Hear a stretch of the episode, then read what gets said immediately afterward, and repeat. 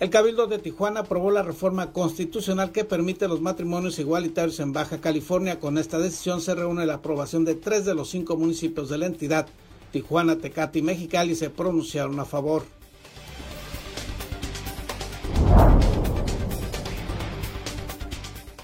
Ante los altos niveles de contaminación de las aguas de Playa Hermosa es necesario denunciar e iniciar una investigación para esclarecer el origen de las descargas contaminantes Todas las sospechas conducen a la CESPE, señaló Carmen Salazar Guerra, regidora y coordinadora de la Comisión de Ecología de Cabildo.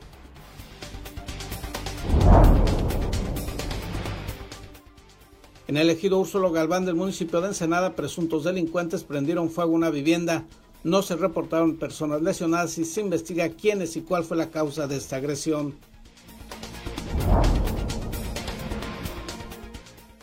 Por considerarlo improcedente fue rechazada por el Congreso del Estado la solicitud de juicio político contra el exalcalde Marco Antonio Novelo Zuna y otros funcionarios del vigésimo segundo ayuntamiento por la concesión de parquímetros en la zona centro de Ensenada.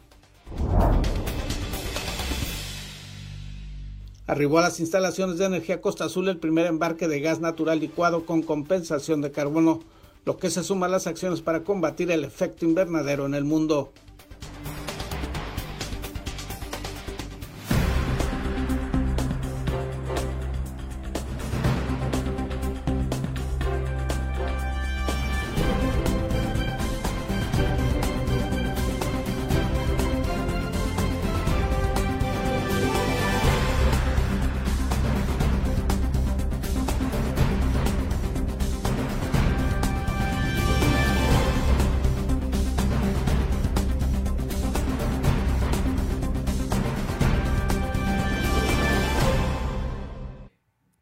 Bienvenidos a Zona Periodística de este lunes 19 de julio de 2021. Este noticiario es una coproducción del periódico El Vigía, Canal 66 de Mexicali y en La Mira TV, la plataforma digital de Ensenada.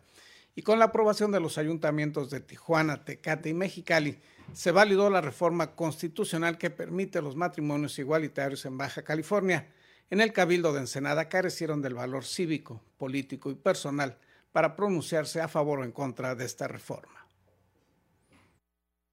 El Cabildo de Tijuana aprobó por mayoría de votos el dictamen número 59 que fue enviado por el Congreso local del Estado, en el que se reforma los artículos 7 y 104 de la Constitución Política de Baja California y permite la unión de personas del mismo sexo. La votación quedó de la siguiente forma: nueve votos a favor, cinco en contra y una abstención. Se aprueba por mayoría. Con los nueve votos a favor, cinco en contra y una abstención, se convierte en la tercera ciudad en aprobar los matrimonios igualitarios este viernes, pues los municipios de Mexicali fue aprobado el dictamen 59 por los miembros del Cabildo el pasado jueves, mientras que en el municipio de Tecate fue aprobado el pasado 9 de julio. Con la aprobación de Tijuana se reunió con el requisito de ley para que la reforma constitucional local sea válida, pues se necesita la aprobación de tres de los cinco cabildos de Baja California y este sábado 17 de julio vencía el plazo para su discusión. Uno de los regidores que votó en contra del dictamen 59, Gabriel Zambrano, argumentó que los cambios de la ley que permite la unión de dos personas de mismo sexo a contraer matrimonios debieron de ser sometidos a consulta ciudadana, pues aseguró que impactaría a toda la sociedad de Baja California. ¿Quién quiere, puede hacer lo que quiera con su cuerpo y se acepta. Y qué bueno que es la democracia la que en este momento manda.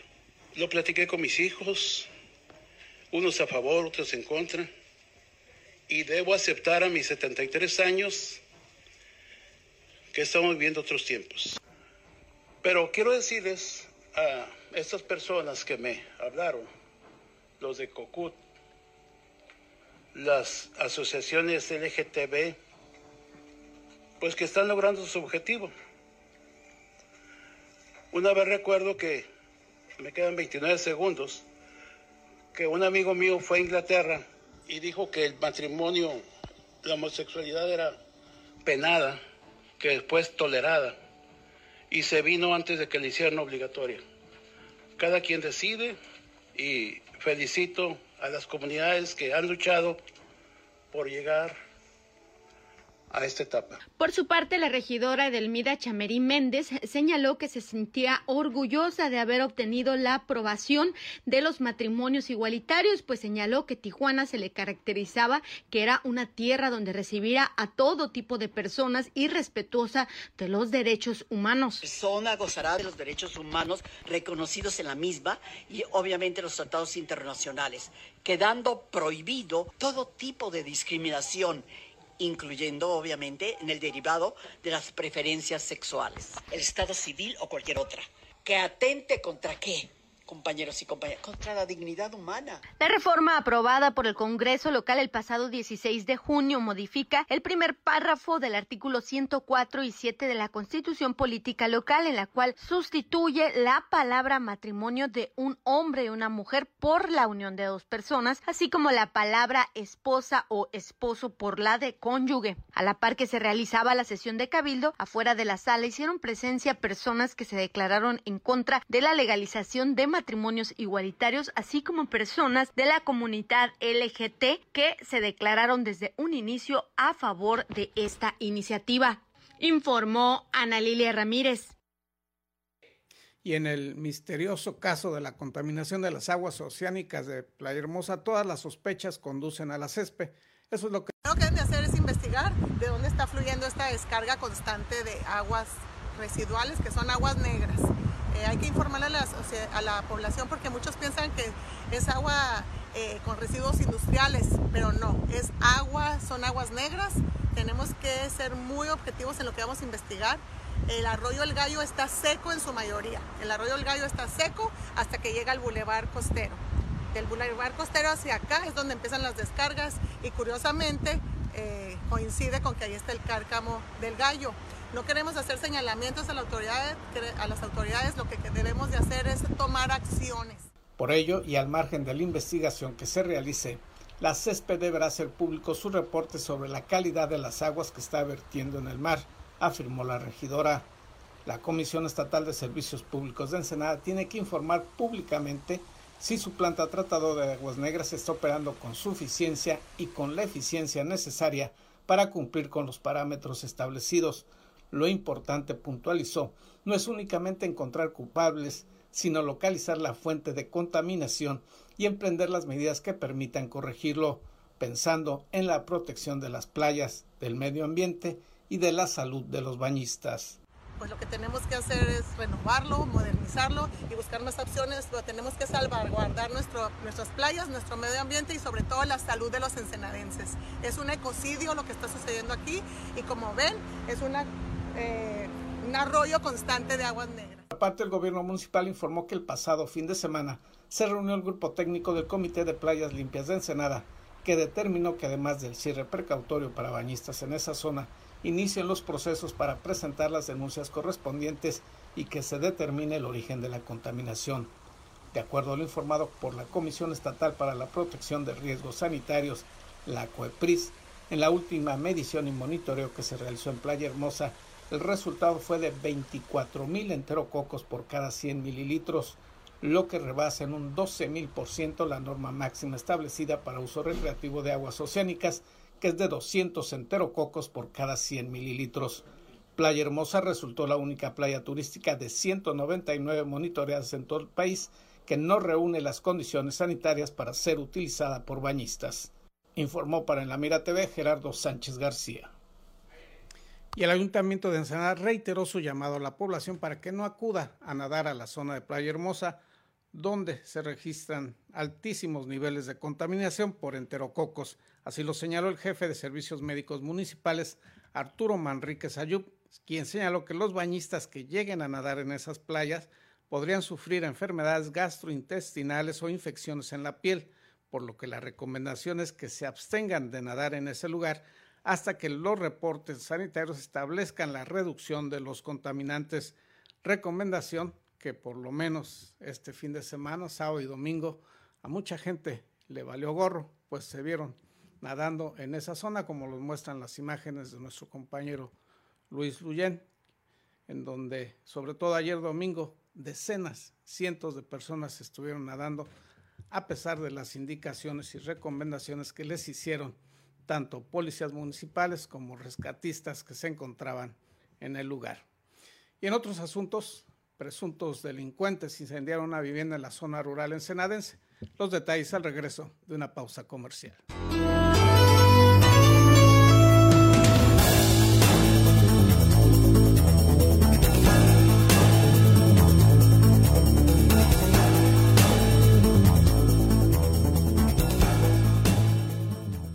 En Daymark Clínica de Ojos ofrecemos un servicio integral a cargo de profesionales expertos en la salud visual. Cuidamos la salud de tus ojos con equipo oftalmológico de última generación, cirugías, tomografías, tratamientos y servicios de óptica. Además, contamos con productos de alta calidad y como siempre, un excelente trato. Acuda a cualquiera de nuestras dos sucursales y confía en la salud de tus ojos en nuestros profesionales. Ofrecemos un amplio surtido de lentes con gran variedad de modelos y tamaños para todas las edades. Daymark, una mejor vista para una mejor vida. Conseguiste esa cita o reunión que tanto deseabas y quieres que todo salga perfecto. Sin embargo, suelen ocurrir muchas situaciones bochornosas que puedes evitar con simples soluciones. Una de las peores es ensuciar tu ropa con la comida.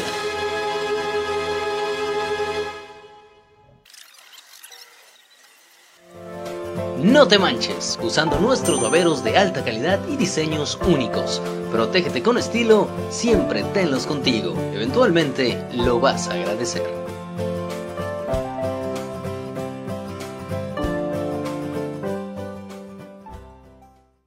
Hola, soy Gerardo Sánchez García y te invito a ver en La Mira TV, la plataforma digital de Ensenada. Síguenos a través de nuestras redes sociales.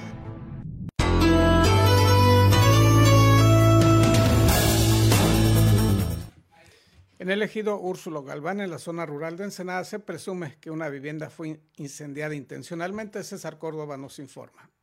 Una vivienda dañada por el fuego presuntamente provocado por hombres armados y dos individuos heridos con posibles armas blancas resultaron de tres hechos violentos ocurridos el pasado fin de semana.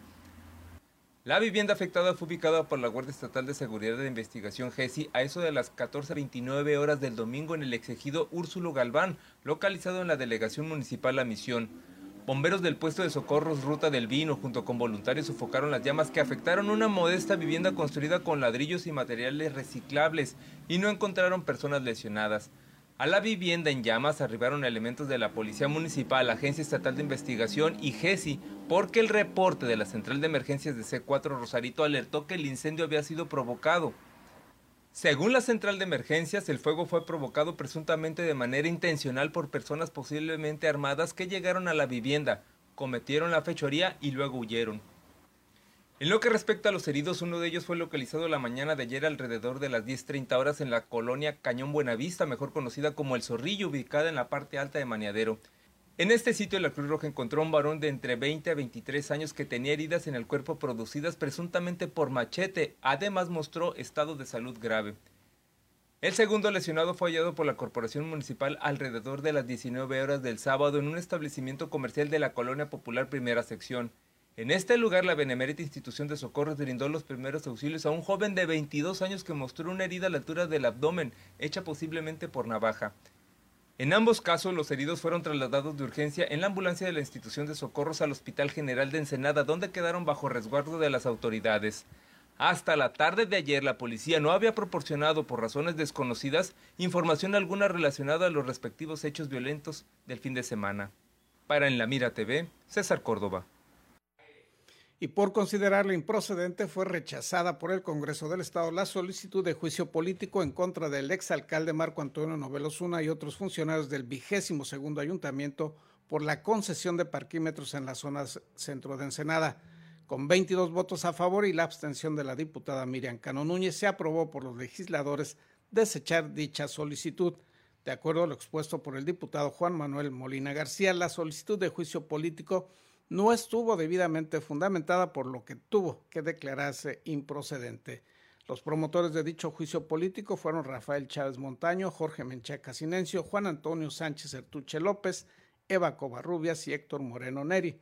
La petición se presentó en abril de 2019 con motivo de la concesión otorgada a la empresa Iberparking para instalar estacionómetros en la zona centro del puerto. Dos años y medio después, los diputados dicen que no es procedente. y en agosto sería el regreso a clases en Baja California, así lo reiteró el secretario de Salud, Óscar Pérez Rico, quien señaló al respecto lo siguiente. Como les hemos dicho en varias ocasiones, a finales de agosto inicia clases presenciales, pero bajo, bajo eh, la supervisión de la Secretaría de Salud y bajo un intenso trabajo que se ha hecho entre Secretaría de Salud y Secretaría de Educación Pública. Esto no lo estamos sacando de un día para otro, precisamente porque sabíamos que íbamos a regresar a clases presenciales, autorizamos a cinco escuelas empezar con proyectos piloto, con protocolos de seguridad de salud, sus clases presenciales, las estamos monitorizando, vemos qué es lo que está pasando, cuáles son las áreas de oportunidad, para que en agosto, a finales de agosto, cuando iniciamos, ya tengamos ese trayecto caminado. ¿Vamos a regresar a Baja California a escuelas presenciales? Sí. Seguiríamos la indicación del presidente López Obrador y la del titular ejecutivo, el gobernador Jaime Bonilla, nos dio. Lo hemos preparado por los últimos seis a ocho semanas y estamos listos. Pues fíjate, eh, es difícil para el magisterio decir que no. Y te voy a decir por qué porque se hizo todo el esfuerzo porque se rehabilitaran las escuelas, se vacunara a todos los maestros, se vacunó toda la población, eh, todo lo que los maestros les preocupaba se cumplió. Yo creo que es hora de solidarizarse detrás del presidente y por el bien de la nación y de los jóvenes, porque no es lo mismo, se ha perdido mucha, mucha participación de, del estudiantado eh, se ha perdido mucho conocimiento, mucha gente considera que este ciclo escolar fue una total pérdida de aprendizaje, entonces necesitamos nosotros este, cumplir con lo que prometimos. Y lo que prometimos era de que, yo hablando por los maestros, es regresar a clases cuando las condiciones estuvieran mejores. Las condiciones en Baja California, yo no puedo hablar por los más estados, pero yo hablo por Baja California, aquí son excelentes para regresar a clases, estamos en verde prácticamente en todo el estado, con excepción de Mexicali. Con y, tendencia y, con tendencia a verde, pero, pero además que nada los números reflejan este, que Baja California sí se puede integrar y yo estoy seguro que los maestros van a apoyar al presidente, porque el presidente los ha apoyado en su totalidad. Así que es una situación en la que yo creo que no está tan complicada, ¿no? Eh, no, no, no la vemos así. Este, son decisiones fuertes que se tienen que tomar, pero en Baja California estamos acostumbrados a hacerlos. Este, están confiando nuevamente en todos los estados que hagamos lo que nos compete. El tema de las que no hayamos tenido clases por un año y medio a nivel nacional, eso es algo que se va a tener que medir a largo plazo por la falta de desarrollo psicoemocional que tuvieron miles de estudiantes, ¿no? Entonces, Ya no hay que, ya no hay que prolongarlo. Yo, al menos yo la veo así. Por ejemplo, el, caso concreto de la, Facultad de Medicina, yo no concibo un médico que no tenga clases presenciales dentro de una unidad hospitalaria, porque entonces cómo te formas, ¿no? Entonces esos, esos son los retos que estamos teniendo ahorita y en todos los niveles. Entonces ahorita es parte de la nueva normalidad, lo podemos hacer seguro, lo, vamos a hacer en Baja California y vamos a regresar.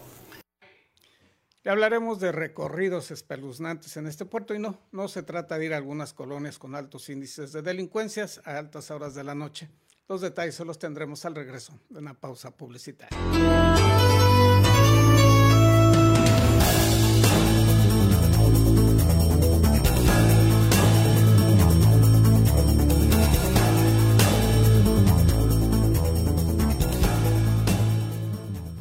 En Daymark Clínica de Ojos ofrecemos un servicio integral a cargo de profesionales expertos en la salud visual. Cuidamos la salud de tus ojos con equipo oftalmológico de última generación, cirugías, tomografías, tratamientos y servicios de óptica. Además, contamos con productos de alta calidad y como siempre, un excelente trato. Acuda a cualquiera de nuestras dos sucursales y confía en la salud de tus ojos en nuestros profesionales. Ofrecemos un amplio surtido de lentes con gran variedad de modelos y tamaños para todas las edades. Daymark, una mejor vista para una mejor vida.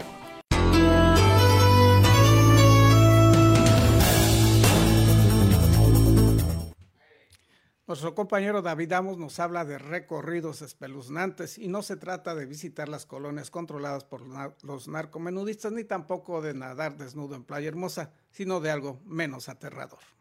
El Centro Social Cívico y Cultural Riviera invita todos los jueves, en punto de las 9 de la noche, a sus recorridos nocturnos que buscan fomentar la historia, cultura e inclusive algunas leyendas de dicho edificio emblemático del puerto de Ensenada.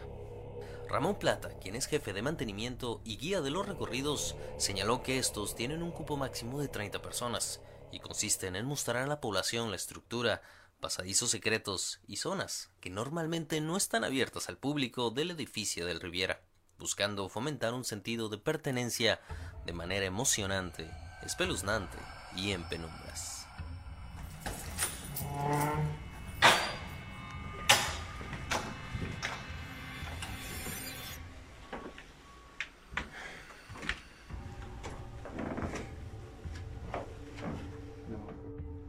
Venimos con la luz encendida, vienen viendo todos los espacios. Pero cuando les digo, ¿saben qué? Vamos a estar en contacto directo con el edificio, vamos a ver qué sucede. Eh, el reto de nosotros será cinco minutos que queden en total silencio total. Y de repente como que la gente se empieza a sugestionar y empieza a sentir la energía que tiene el edificio guardada. Algunos son más sensibles, algunos la, algunos sí obtienen las entidades que, que, están aquí en el lugar, otras no. Pero hay gente más perceptible a esto.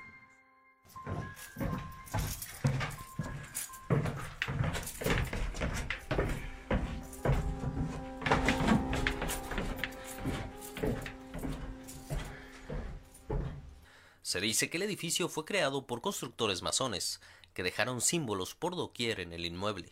Dicen que este lugar está hecho por un grupo de masones y los masones son constructores natos por naturaleza y cuando construyen dejan una firma que hay que descifrar, que hay que valorar. Eh, hace poco vino una persona que estudia todo lo relacionado con masonería y encuentra símbolos eh, que se encuentran eh, en este lugar escondidos. Por ejemplo, en el, en el área de espejos se encuentra la estrella de ocho puntas, en el candelabro único y original del edificio se encuentra el águila de dos cabezas que usan los masones en el rito 33. Y en la entrada principal está el símbolo real eh, más conocido de los masones, que es la escuadra y el compás. Y además, Ramón detalló un suceso aparentemente inexplicable. Y el norte, eh, pues nos marca los grados efectivamente. El norte se encuentra hacia este lado, la movemos nuevamente el norte sigue la misma posición. Una última vez la vamos a mover. Y no pierdan del norte. No pierdan el norte. Miren, ahorita que la vamos a colocar sobre esta loseta, van a ver ustedes lo que sucede.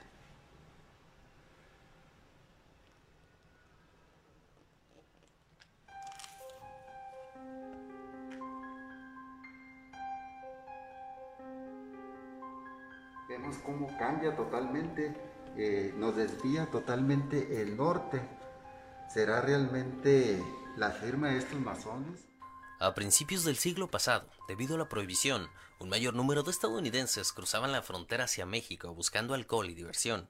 Esto ayudó al desarrollo de Tijuana primero, seguida de Rosarito y finalmente Ensenada como destinos turísticos. En este contexto, la Compañía Mexicana de Rosarito decidió establecer en Ensenada un hotel, al cual inicialmente llamó el Hotel Playa Ensenada. En un estilo lujoso y con materiales importados, abrió con grandes festividades y bajo la administración del boxeador profesional Jack Dempsey. 1928, cuando inicia la construcción de este edificio, eh, en 1928 se inicia a traer el material para poder construir aquí en Ensenada el Hotel Playa, que sería el primer nombre que tiene el edificio toda la gente nos pregunta, bueno, ¿y cómo nace la idea de construir este tipo de edificios aquí en, Ensenada, aquí en Baja California? Edificios imponente, lujoso, con todos los servicios, restaurante, eh, comedores, cafeterías, eh, salón de recepción, casino, bar, canchas de tenis, un edificio muy completo, muy lujoso. Pero ¿cómo nace la idea? Bien, en 1920 se promulga una ley seca llamada Volstead que prohíbe el transporte y el consumo de licor en todo Estados Unidos, de tal suerte que la zona fronteriza aquí en México se ve beneficiada. Los inversionistas dicen, bueno, vamos a construir de este lado de la frontera y atraer turismo garantizado, un ambiente diferente al, de su país y atraer ellos ávidos de huir de la ley seca vienen a este tipo de lugares un ambiente diferente, otras costumbres, poder consumir licor sin necesidad de estar escondiéndose de la ley. El recorrido que es familiar tiene una duración de una hora aproximadamente, teniendo un costo de 100 pesos y al final del mismo se regala una margarita en el famoso bar andaluz. La invitación a que vengan todos los jueves, nosotros estamos llevando una temporada muy buena de, recorridos nocturnos por aquí por Riviera. Eh, los recorridos nocturnos se están llevando a cabo los jueves a las 9 de la noche. Ramón señaló que es importante venir preparados, con ropa cómoda y no contar con problemas cardíacos o patologías que puedan poner en riesgo su salud en dicho recorrido. Para En la Mira TV, David Amos. Y en otros temas, este fin de semana arribó a instalaciones de energía Costa Azul el primer barco con compensación de carbono, es decir, que ayudaría a la reducción de emisiones de gases del llamado efecto invernadero que están dañando a la atmósfera del planeta. Esta reducción, se explicó en un comunicado de la mencionada empresa, se da con el incremento del consumo de gas natural y así se desecha el uso de otros combustibles más contaminantes. Ello se puntualizó en el comunicado como parte de la política internacional de energía Costa Azul de promover la sustentabilidad y la transición energética global. En otros asuntos, la escritora ensenadense Lula López presentó su quinto libro. Esta es la nota al respecto. Desapegada es el quinto libro del escritor ensenadense Lula López, quien en esta obra aborda el tema del desapego bajo un principio fundamental. No le pertenecemos a nadie ni nadie nos pertenece. Después de haber sido una mujer sumamente apegada, siempre creer que había nacido para proteger y salvar a mi familia, a mi pareja, a mis amistades, es que me olvidé de vivir mi propia vida, siempre queriendo apapacharlos y que estuvieran bien. Pero eso era parte de mi ego. Cada vez estaba depositando mi verdadera misión, que era vivir para mí misma y dejar ser a los demás tal y como eran, es que llega este título Desapegada, donde hablo sobre lo importante que es vivir con desapego. Se trata, dijo, de entender no solo la necesidad del desapego a lo material, ya que no nos llevaremos nada de este mundo, pero también en lo emocional, ya que debemos tratarnos con desapego a nosotros mismos, desapegarnos del pasado y no castigar.